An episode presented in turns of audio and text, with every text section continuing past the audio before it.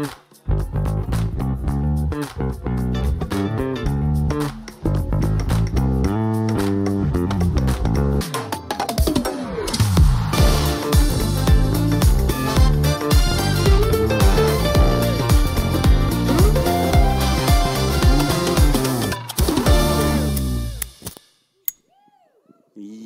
Yes, Hashtag Jesus-Serie sind wir dann vor Ostern. Wir steuern zu auf Ostern.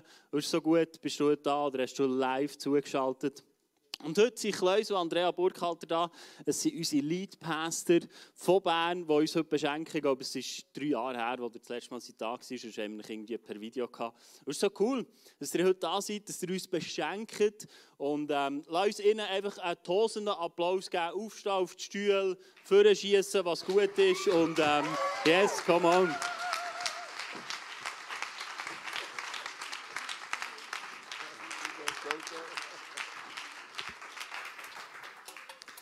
Ja, merci vielmals. Ja, die Pandemie hat uns ein bisschen abgehalten, hierher zu kommen. Wir müssen in Bern müssen Vollgas geben, dass wir die Leute zusammenhalten können. Wie ich wieder gesagt mit Bern beide Strömungen gehabt. Die ganz, die, ganz auf dieser Seite sind und die auf dieser Seite. Und unser Job war, die ein zusammenzuhalten. Was jetzt, glaube ich, gut gelungen ist, schlussendlich. Hey, ich habe mich mega gefreut, zu euch zu kommen, hierher. Oder wir haben uns natürlich mega gefreut, äh, zu euch zu kommen. Ähm, auf Interlaken das ist immer eine Herzensangelegenheit. Aber heute Morgen ist etwas nicht glückt oder nicht passiert, was eigentlich schon immer passiert. Also wenn ich auf Interlaken fahre, dann sehe ich immer das Hennenberg-Panorama. Dann denke ich Scheibe, ich habe den falschen Ort gewählt. Warum bin ich in Interlaken Kirchenbau? Heute war alles verhangen. Hat mir ein bisschen gut getan, ganz ehrlich. Und ich dachte, okay, auch die haben manchmal Wüstwetter, immer so wunderschön. Aber es ist schön, da zu sein bei euch und wir haben uns mega gefreut. Wir sind ja in dieser Serie da, Hashtag Jesus, wo alle die, die durch daheim sind, denen möchte ich auch noch ganz herzlich willkommen heißen. Super, sind ihr online dabei, das ist mega cool. Und wir hoffen, ihr könnt ganz viel mitnehmen von dieser, von dieser Message. Wir sind ja dieser Serie dann Hashtag Jesus und gerade vorher habe ich gesagt, ich habe diesen noch gar nicht gesehen. Ich komme auf Interlaken und Nein, wir, haben immer, äh, wir, haben ja, wir machen ein Musical, du bist immer der Musical-Teaser gelaufen. Und wir können nicht beide nacheinander bringen, wir haben gesagt, haben wir gedacht.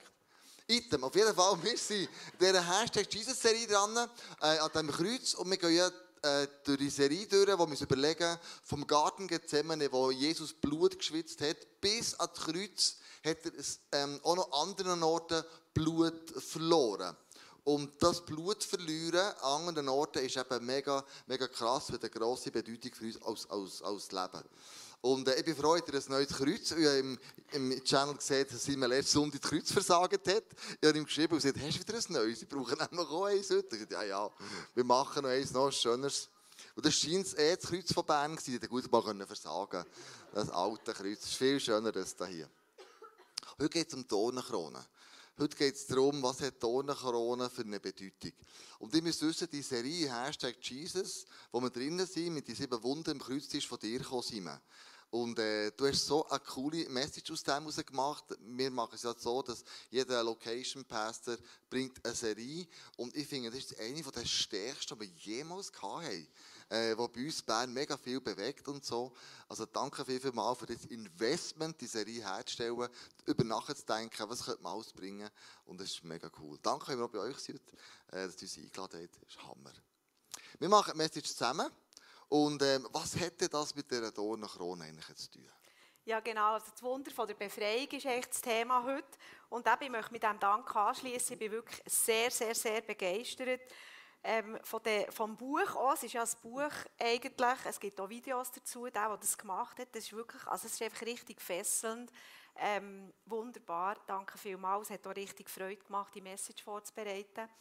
Ähm, und lass uns in die Szenerie hineinkommen, wo wir jetzt drinnen sind. Wir sind nämlich an dem Ort, wo Jesus bereits schon geschlagen worden ist und jetzt in den Innenhof hineinkommt vom Prätorium von Pilatus.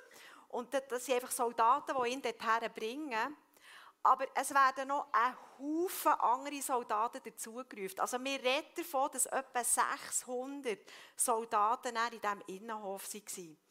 Und, und was sich dort zugetragen hat, das war weder geplant, noch hat es jemand in Auftrag gegeben. Das finde ich so krass. Aber es war trotzdem eine Prophetie auf das, was eigentlich schon lange vorausgesagt wurde. Und du kannst dir das so vorstellen, die, die Soldaten ähm, oder auch die Könige, die haben früher so Spiele gespielt. Man hat so ähm, Ausgrabungen gefunden mit eingeritzten, ähm, eingeritzten Zeichen im, im Stein, innen, die auf ein Würfelspiel herdeuten. Also es hat etwa so, wir spielen jetzt mal äh, Schere, Stein, Papier heute Morgen. Schere, Stein, Papier. Ja, yeah, eins noch. Schere, Stein, Papier. Ja, zwei noch. Schere, Stein, Papier. Nein, zwei eins. Schere, Stein, Papier. Ja, ja, gewonnen. Also er ist der Verlierer. Und weißt du, was sie gemacht haben, wenn sie nicht haben der Verlierer sein dann sind sie einfach zu einem her und haben gesagt, du bist Verliererin. Und was haben sie gemacht? Sie haben den Mantel genommen, sie haben einen roten Mantel genommen und haben es dem gegeben. Du bist der Verlierer. Du bist, sie haben dem auch gesagt, du bist der Narrenkönig. Hey, und wie krass ist es, dass jetzt Jesus genau an dem Ort ist, wo sie die Spiele gespielt haben. Und hat es nicht können sein, dass sogar in den Augen von denen, die gespielt haben, Jesus als der Verlierer angeschaut wurde. Stellvertretend ausgewählt wurde von ihnen. Man hat Jesus zum Spott einen roten Mantel umgehängt man hat ihm ein Zepter gegeben aus Schilfrohr und man hat ihm eine Dornenkrone aufgesetzt. Wir lesen in Matthäus 27, dann machten sie eine Krone aus langen spitzen Dornen, setzten sie ihn, ihm auf den Kopf und gaben ihm einen Stock in die rechte Hand als Zepter. Daraufhin knieten sie vor ihm nieder, verhöhnten ihn und grölten, Sei gegrüßt, König der Juden. Und sie spuckten ihn an, nahmen ihm den Stock weg und schlugen ihn damit auf den Kopf.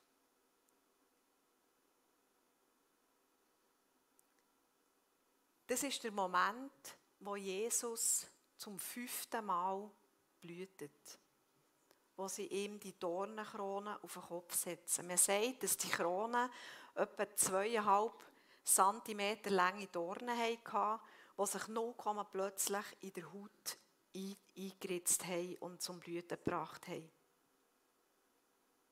Ohne zu wissen, haben die römischen Soldaten eine Prophezeiung wahrgemacht. Und das Beruhigende ist zu wissen, dass auch das Ereignis vollständig mit dem Vater im Himmel abgestimmt war. Damit zeigt Jesus, was das fünfte Wunder ist vom Kreuz und was es für uns bedeutet. Weil die Dornenkrone, wo Jesus damit gekrönt worden, ist Symbol für einen Fluch, für das Verfluchtsein. Oder anders gesagt, für die Folgen von unseren Sünden, für die Folgen von unseren Zielverfehlungen. Der Fluch, der über Adam und Eva gekommen ist im Paradies. Dort lesen wir, weil du auf deine Frau gehört und von der verbotenen Frucht gegessen hast, soll der Ackerboden deinetwegen verflucht sein dein ganzes Leben lang, wirst du dich abmühen und dich davon ernähren.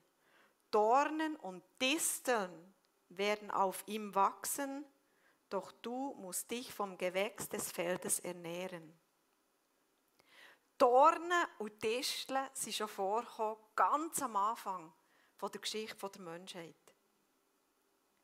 Und die beste Definition eigentlich von Fluch ist die Folge von unseren Sünden. Die Folge von unseren Zielverfehlungen. Was sind denn Folgen?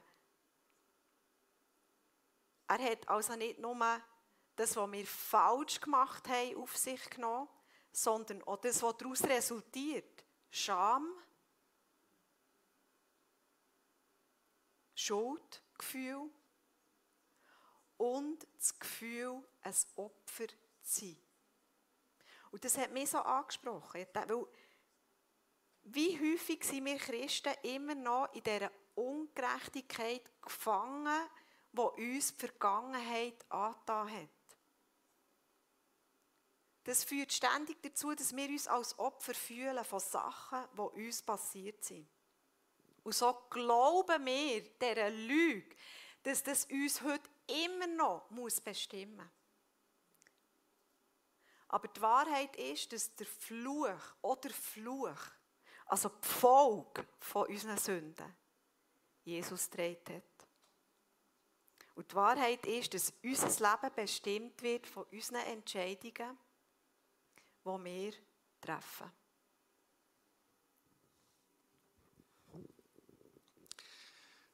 Und Gott hat gesagt, ihr könnt herauslesen, verflucht sein, einem Fluch nachher ein Opfer bleiben oder im Segen leben. Und er hat ein ganz krasses Bild gegeben, im 5. Mose 11, 26 sagt er, nun müsst ihr euch entscheiden. Also es ist eine Entscheidung. Welchen Weg wähle ich? Wählt zwischen Segen und Fluch. Der Herr, euer Gott, wird euch segnen, wenn ihr auf seine Gebote achtet. Doch sein Fluch trifft euch, wenn ihr darauf hört, wenn ihr nicht darauf hört, sondern vom Weg abweicht, den ich, den ich euch heute zeige, wenn ihr anderen Göttern nachlauft, die ihr bisher nicht einmal kanntet. Der Herr wird euch jetzt in, in euer neues Land bringen. Dann sollt ihr die Segensworte auf dem Berg Garizim ausrufen und die Fluchandrohung auf dem Berg Ebal. Zwei Berge auf dem Garizim ist der Segen ausgerufen worden und auf dem Berg Ebal ist der Fluch ausgerufen worden. Und wie sich das so ein bisschen anfühlt, möchte ich euch gerne teilhaben.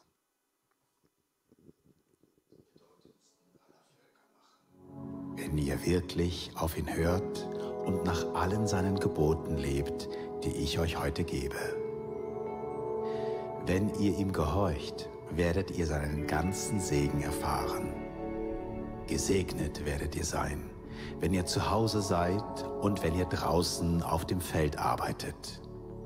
Ihr werdet viele Kinder haben, reiche Ernten einbringen und eure Rinder, Schaf und Ziegenherden wachsen sehen.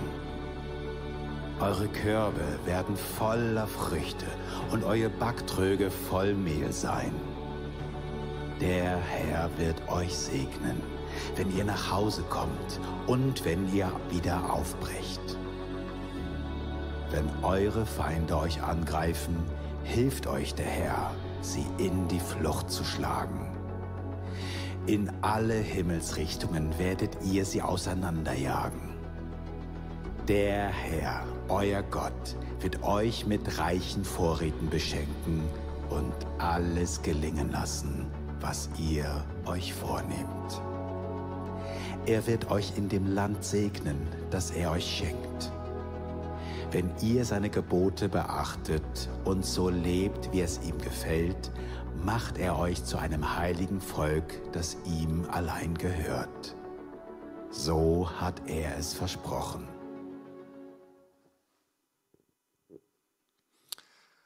Also auf dem Berg Garizim wird das Segen ausgerufen. Glaube, ganz praktisch wird das nachher so gemacht. Und jetzt äh, auf dem anderen Berg, auf dem Ebal, wird der Fluch ausgesprochen. Also was passiert denn, wenn wir Gottes Gebot nicht folgen? Was passiert denn mit unserem Leben? Und das könnte so tönt haben.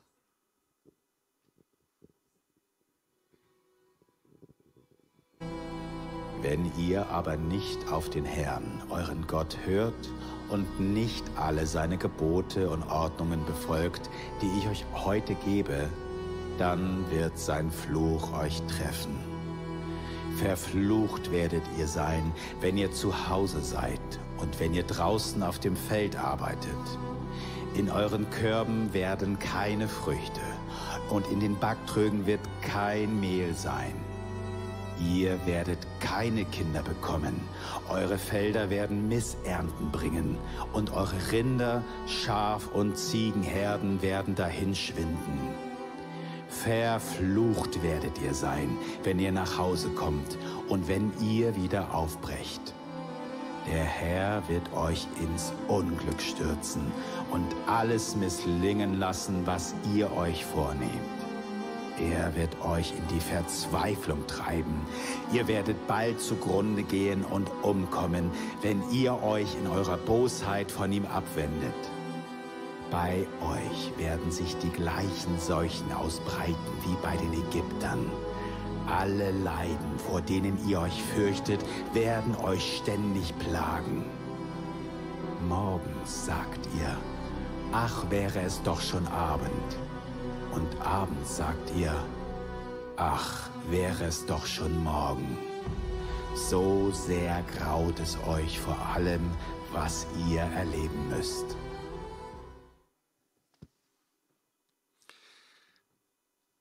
Uff. Das ist ziemlich emotionell, oder? Wenn du die beiden Seiten hörst. Und die Frage ist jetzt, warum gerade auf einem Berg, warum auf dem einen Berg Garizim der Fluch, auf dem anderen Berg Ebal, äh, auf dem Garizim der Segen, auf dem Ebal der Fluch. Warum? Warum wählt Gott äh, zwei Berge aus? Könnte es denn nicht sein, dass es mit uns zu tun hat, auf welchen Berg ich gehen? Gehe ich da hoch oder gehe ich da hoch? Also, im Tal unten muss ich mich entscheiden, was will ich? Will ich jetzt auf diesen Berg gehen oder will ich auf diesen Berg gehen? Wenn ich den Berg vom Segen hochgehen heisst es, ich will die Gebote von Gott auch, auch einhalten. Das ist ja nicht geschrieben worden, dass er ein Freude hat. Das ist ja zu meiner Sicherheit. Oder will ich den Weg vom Fluch gehen und ich sage, Gott, du interessierst mich nicht, was du machst, ist mir e egal. Es geht immer darum, um zwei Sachen. Entweder Sünde oder Vergebung. Was wähle ich jetzt? Halte ich an meiner Sünde fest und die Dornenkrone wird wehtun oder will ich Vergebung aussprechen? Es ist immer beides. Was wähle ich? Es ist ein Entscheid, den ich wählen muss. Sünde, Vergebung, Segen oder Fluch. Und da ist Gott ähm, hat gesagt, ihr könnt euch entscheiden, was wollt ihr? Die könnt auslesen. Er sagt nicht, ihr müsst. Er sagt, es sind die zwei Optionen, die ich euch gebe. Berg Garizim, der Berg, der andere, Ebal. Und dann sagen manchmal ähm, äh, Leute zu mir, aber Klaus, wir leben doch nicht im Alten, im alten Bund. Wir leben im neuen Bund. Uns ja die Sünden vergeben und was soll ist das Ganze? Und dann denke ich aber, also, wenn jetzt ich würde Andrea sagen, du, äh, es tut mir leid, ich nehme gerne eine andere Frau jetzt, ähm, du kannst jetzt mal ein bisschen warten und so weiter. Das trifft doch alter neue Bund spielt gar keine Rolle. Die Zerstörungsmacht von der Sünde trifft eben voll. Immer noch. Alter der neue Bund. Also die Störungswut von der Sünde, die Wucht, die kommt, die trifft uns immer noch. Und meine Hoffnung ist, was Jesus eben am Kreuz gemacht hat. Was er für uns da hat. Und ich glaube, was passiert, wenn ich mit meiner Sünde in das Kreuz komme und sage, Jesus, vergib du mir, dann entwaffnet der Feind. Dann hat er keine Chance mehr. Wenn du jemandem vergisst, der dich verletzt hat, du jemandem vergisst, das mag der Schritt dorthin mal mega schwierig sein. Aber wenn du es ausgesprochen hast, hey, im Fall vergebe dir, dann kommt die Freiheit rein. Und das ist der Moment, wo du den Teufel entwaffnest und er keine Macht über dich hat. Und das ist eben das, was am Kreuz passiert. An diesem Kreuz tun wir einen Fluch gegen einen Segen eintauschen. Und für einige mal das Kreuz eine Torheit sein, eine Lachnummer. Und denkt, ihr Christen, ihr spinnt doch. Und Jesus beschreibt es ja, aber das Kreuz ist für die, die wissen, was für eine Kraft da drin steckt, ist unglaublich. Und du bist für uns das Kreuz nicht eine Torheit, das ist nicht eine Lachnummer, es ist, es ist eine krasse Geschichte. Und wenn man sich an diesem Kreuz nicht aufhält, dann kann es eben gut sein, dass man zum Beispiel in eine Opferhaltung geht. Ich bin ein Opfer von einem Fluch. Ich bin ein Opfer von einer Unvergebenheit. Ich bin ein Opfer, wo, wo, äh, wo ich einfach drunter leide. Und es gibt so wie drei Opfertypen, sagt Psychologie. Ein Opfertyp ähm, ist der, der das Thema immer wieder auf, auf den Punkt bringt. Ich bin verletzt worden, ich bin misshandelt worden, ich bin betrogen worden, ich bin, ich bin, ich bin. Sie tun immer die Schuld betonen. Aber selber kommen sie eben nicht aus dem raus. Sie wollen nicht gehen. Das gibt ihnen eine gewisse Identität. Also Leute, die immer kommen, ja, ich kann halt und ich tue halt und schon mich, dann denke ich mir, ja, aber du hättest ja die Möglichkeit, das jetzt anders zu machen. Warum machst du es denn nicht?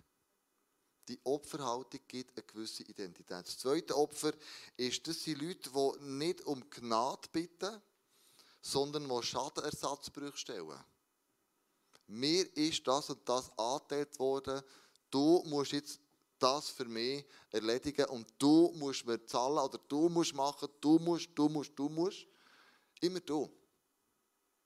Aber manchmal zeigen sie ja mit dem Finger auf einen, aber checken nicht, dass drei andere ja, gegen einen auch noch schauen. Also nicht nur ich zeige auf sie, sondern drei zeigen auf mich, was muss ich denn machen. Und das dritte Opfer, äh, das sind Leute, die so in ihrer Bosheit, Frustration leben, die bitter sind im Leben wo die Bitterkeit sich bereit gemacht hat. Und diesen Opfer sage ich immer wieder, ähm, das Kreuz könnte deine Lösung sein. Du hast eine andere Identität, als was du erlebt hast. Du kannst vergeben, die Bitterkeit. Wir hatten jetzt bei einem Gerichtsfall oder immer noch, ne, das ist jetzt durch, das ist jetzt durch jetzt. Und zwar mit dem, wo, äh, mit dem anderen Pastor bei uns in der Kirche unten dran. Wir wollten hinten einen grossen Lift einbauen. Am Anfang hat er ja gesagt, dann haben wir den Lift bestellt und einfach das Zeug rausschiessen. Und plötzlich hat er gekehrt, und er gemerkt hat, uh, mit dem Lift gibt es ganz viel mehr Vorteile, was Eventbusiness anbelangt, als er hat. Und darum hat dann eine super provisorische Verfügung gemacht und wir den Lift nicht mehr anlängen Und dann ist die Anwalt ins Spiel gekommen, mein Anwalt und sein Anwalt. Und das hat dann schlussendlich zu einem Gerichtsfall geführt. Das ist nicht sehr rühmlich für uns als Kirche, gell? Wir sollten den nicht als Christen vor Gericht bringen. Es ist aber gar nicht anders gegangen. Plötzlich. Und dann äh, in diesem ganzen Gerichtszeug innen, ähm, fragt mich unser Youth Pastor und sagt, Kleusel, gibt es jemanden, den du eigentlich hassest? Und er sagt, nein, ich hasse doch niemanden. Ich habe Menschen gerne, ich hasse doch niemanden. Aber wenn ich so ein bisschen darüber nachdenke, habe ich gesagt, hm, also es tut sich schon langsam so bittere Wurzeln kommen gegen diesen Dungen. Äh, ich meine nicht der Teufel, gell, der Dungen. Ich meine einfach, ich meine, der Pastor Dungen, der Dungen, das ist ein Stock tiefer. Da kommen schon bittere Wurzeln hoch. Und dann sagt der Youth Pastor, und? Findest du das geil?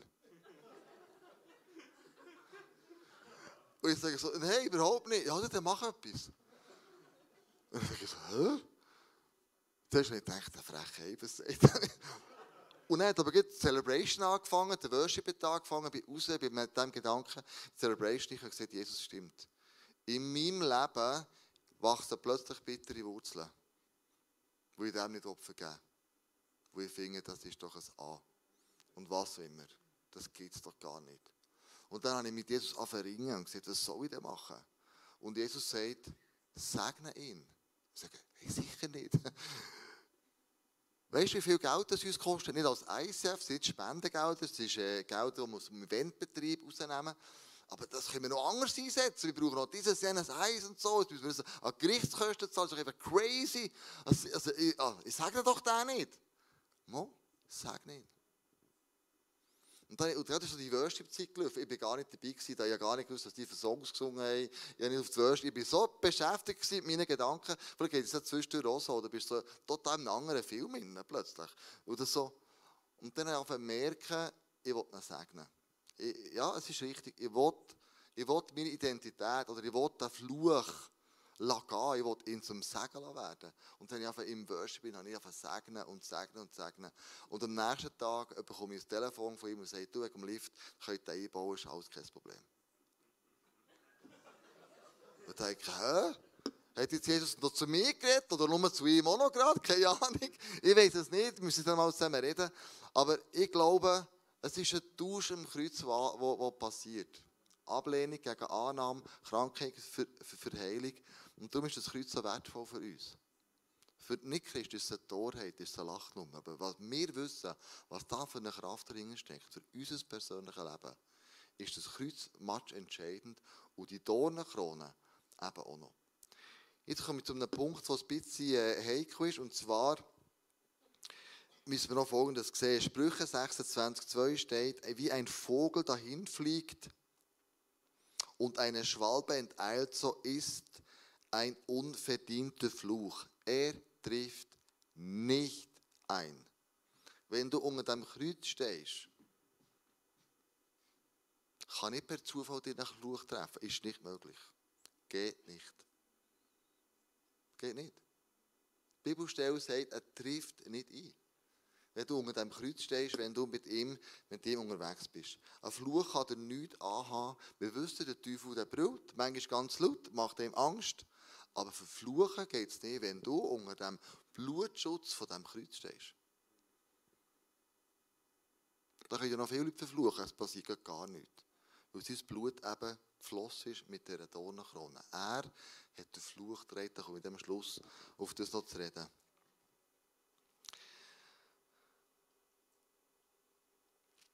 Gibt natürlich über Generationen gibt's auch Flüche. Wir lesen im 2. Mose 20,5, du sollst sie weder verehren noch dich vor ihnen zu Boden werfen, denn ich, der Herr, dein Gott, bin ein eifersüchtiger Gott. Ich lasse die Sünden derer, die mich hassen, nicht ungestraft, sondern ich kümmere mich bei den Kindern um die Sünden ihrer Eltern bis in die dritte und vierte Generation.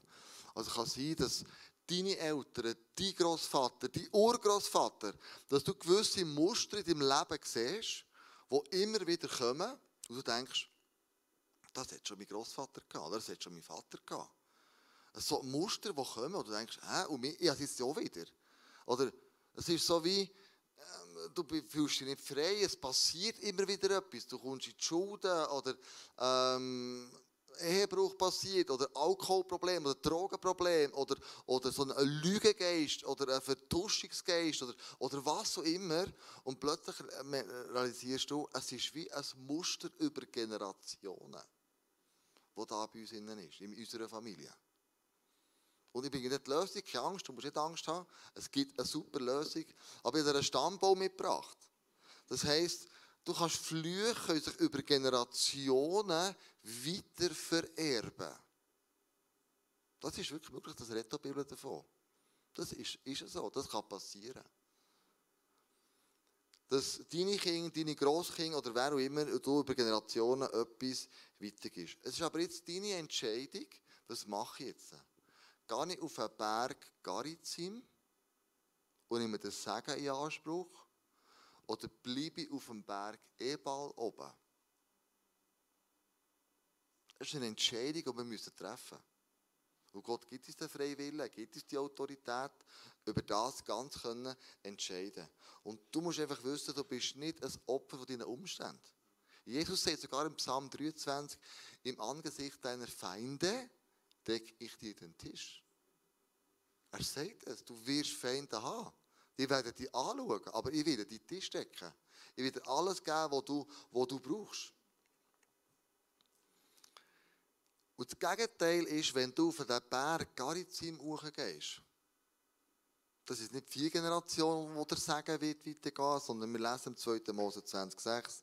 Denen aber, die mich lieben und meine Gebote befolgen, werde ich bis in die tausendste Generation gnädig sein. Oder Sagen ist auch eine ganz andere Geschichte. Der geht weiter und weiter und weiter und weiter. Hast du in deinem Leben auch einen Familienfluch oder Generationenfluch gehabt?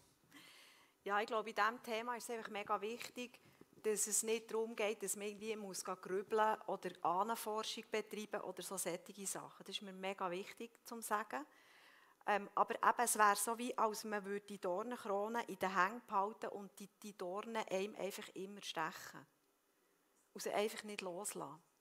Und bei mir war es so, dass als ich, ähm, als ich kleine Kinder hatte, hatte ich viele so Tage, wo ich gedacht habe, ah, am liebsten tue ich mich jetzt einfach unter meine Bettdecke verkrüchen. Und ich bleibe unter dieser Bettdecke und wenn die Kinder kommen, ah, ah, sie sollten eigentlich lieber nicht kommen. Und dieser Tag, was soll der überhaupt bringen? So depressive Verstimmungen. Und ich bin dann in dieser Zeit, das ist jetzt schon, wirklich schon, ja, ist eigentlich schon über zehn Jahre her, bin ich dann auch in die Seelsorge gegangen. Und in der Seelsorge ist dann ein Moment vorgekommen, das ist eben das Wunderbare am Heiligen Geist. Er zeigt manchmal nur eine Situation auf, das war in meiner Teenagerzeit, als ich 14 war, wo ich zwei Wochen lang für meine Familie sorgen für meine Brüder, meine Mutter und meinen Vater. Weil meine Mutter depressiv daheim unter der Bettdecke gelegen ist. Ich habe den ganzen Haushalt geschmissen, bin in die Schule gegangen, habe gekocht.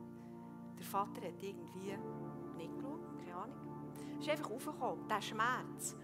Und, und die Frage war jetzt, behalte die Dornenkrone in meinen Hängen?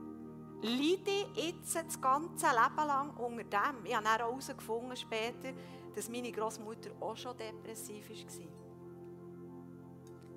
Und ich habe gewusst, das muss nicht sein in meinem Leben. Und ich habe mich entschieden, ich gebe es dem, es klingt jetzt so blöd, nein, ich, ich schaue zu dem, was er für mich getragen hat, die Dornenkrone. Und wir haben wirklich im Gebet, wir haben die, die Linie gezogen. Und wir haben gesagt, und Depression bis zu mir, bis daher und nicht weiter. Und auch, auch noch meine Mutter gesegnet, die eigentlich jetzt auch frei ist, kann man sagen, von Depression. Und ich bin frei. Das heisst ja nicht, dass man die, die Schwankungen hat, gell? als Frau und so. Das geht nicht, ich rede nicht von dem. Aber ich rede wirklich von dieser, von dieser, von dieser Krankheit. Und einfach, einfach die Linie ziehen. Wissen, hey, und jetzt kann ich in diesen Segen hinein, entscheide mich für diesen Segen, der über Generationen bis ins Tausendste gelehrt wird gehen. Und das ist eine krasse Freiheit. Das ist, das ist wirklich krass. Und ich bin nicht grübeln, ich bin nicht forschen, der Heilige Geist hat es aufgebracht. Und das ist mein Wunsch heute Morgen, oder unser Wunsch heute Morgen, dass wenn etwas da ist, wo du vielleicht nicht einmal weißt, weil es eben bis in die vierte Generation zurück ist, dass der Heilige Geist es einfach aufdeckt. Und du heute Morgen kannst zu dieser Dornenkrone, wo Jesus dreht hat, aufschauen und sagen, er, er, er hat den Fluch auf sich genommen. Und ich habe Gnade erfahren was, was sagen heisst. So gut. Er sagt nämlich im Galater 3,13, doch Christus hat uns von dem Fluch des Gesetzes gerettet. Am Kreuz nahm er den Fluch auf sich. Denn in der Schrift heißt es, verflucht ist jeder, der an einem Holz hängt. Durch die Tat von Jesus Christus hat Gott allen Völkern den Segen geschenkt, den er Abraham zugesagt hatte. So empfangen wir den Heiligen Geist durch den Glauben, wie es Gott versprochen hat. Und interessanterweise ist auf dem Berg Ebal etwas passiert. Ein Detail, aber wo mega mir die Augen aufgetan hat, hey, was heisst das jetzt, dass Jesus den Fluch auf sich, auf sich genommen hat? 5. Mose 27, 4 steht, nachdem ihr den Jordan überquert habt, sollt ihr die Gedenksteine weiß anstreichen und auf dem Berg Ebal, der Fluchberg, aufrichten. Ein Altar auf dem Fluchberg aufrichten, wo weiß ist. Was bedeutet das? Das Kreuz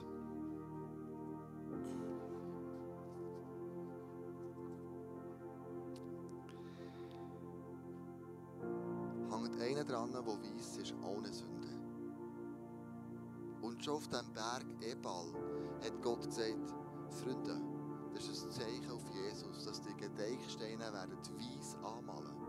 Es wird einer für all die Flüche mal stehen, die ihr habt in eurem Leben. Und all die Sünden, die ihr habt.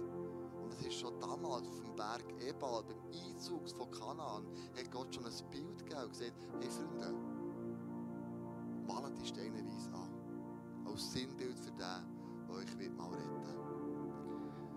Und was Andrea richtig hat gesagt ist, wenn Flüche sind, wenn es so Muster gibt in unserem Leben, dann soll man nicht grübeln und nicht Anforschung machen, ja nicht, sondern einfach der Heilige Geist ist so gross, so, so grossartig, dass er jetzt euch etwas sagen Vielleicht kommt dir irgendetwas hoch und merkst, ah ja, das hat schon mein Vater gehabt, ah ja, das hat schon mein Urgroßvater gehabt, ah ja, das ist irgendwie, das ist so ein Muster unserer Familie innen, wo ich merke, es ist nicht gut. Dann hast du heute Morgen die Möglichkeit, im Gebet ganz einfach die Linie zu ziehen und sagen, ich gebe das nicht meiner Generation weiter. Das mache ich nicht. Und du kannst ziehen, die Linie, im Namen von Jesus. Und der Fluch wird an diesem weißen Kreuz hängen. Lass uns zusammen aufstehen, lass uns zusammen beten, lass uns zusammen wenn etwas hochkommt, dass du es einfach machst, wir sind auch da zum Betten, natürlich nachher. Die Worship macht dann zwei Songs, in dieser Zeit kann man immer hingern gehen, für sich beten. Wir werden auch dort hingern sein, überhaupt kein Thema. Wir, wir wollen darauf achten oder sagen, was da ähm, Gott heute Morgen macht. Ja, ich danke dir wirklich, Jesus, dass du diesen Fluch getroffen, äh, gedreht hast und dich getroffen hast an dem Kreuz die Dornenkrone Dornen oder Stehen für das, für das Fluch. Das Stehen auch für die Alltagssorge in diesem vierfachen Boden gesehen. Und ich danke dir wirklich, Jesus, dass du für das gestorben bist. Und heute Morgen, Jesus, wenn mir etwas hochkommt, Heilige Geist, und du uns zeigst, mein Vater, mein Urgroßvater oder mein, wer auch immer, äh, das ist etwas in unserer Familie, dann ziehe ich die Linie heute Morgen und sage, das ist vorbei. Im Namen Jesus, ich bringe das Muster, der Fluch ans Kreuz. Und es hat keine Wirkung mehr. Und ich bin unter dem Blutschutz. Bin ich drunter. Und Jesus mit dem, dieser Dornenkrone für das gezahlt hat. Und sein Blut geflossen ist. Ja, und Jesus, wir schauen auf zu dir heute Morgen. Und wir sind so dankbar. Wir sind so dankbar für das, was du in unserem Leben gemacht hast. Und Jesus, du bist das Opfer und ich bin es nicht mehr. Und für das danke ich dir einfach von ganzem Herzen. Und ich danke dir, dass du heute Morgen da bist und uns einfach Kraft gibst, uns zu entscheiden, auf diesen Berg Garizim aufzulaufen. Uns zu entscheiden für die Gnade, das Segen, das du für uns parat hast, Jesus. Und wie es im Psalm 23 steht, Gutes und Barmherzigkeit werden uns folgen ein Leben lang. Und das spreche ich aus über euch alle heute Morgen im Namen von Jesus Christus. Das Gutes und Barmherzigkeit bis in die tausendste Generation von deiner Familie wird, wird euch folgen weil dieser Tausch stattgefunden hat am Kreuz und wir die Gnade und den Segen dürfen erfahren. Und ich danke dir, dass, dass Ostern einfach so eine spezielle Zeit ist, Jesus. Du jetzt einfach wirken willst, wo du willst Wunder tun wo du willst, willst, willst, ähm, Neuanfänge schenken, Jesus. Deine Auferstehungskraft ist das, was wir brauchen in unserem Leben. Amen.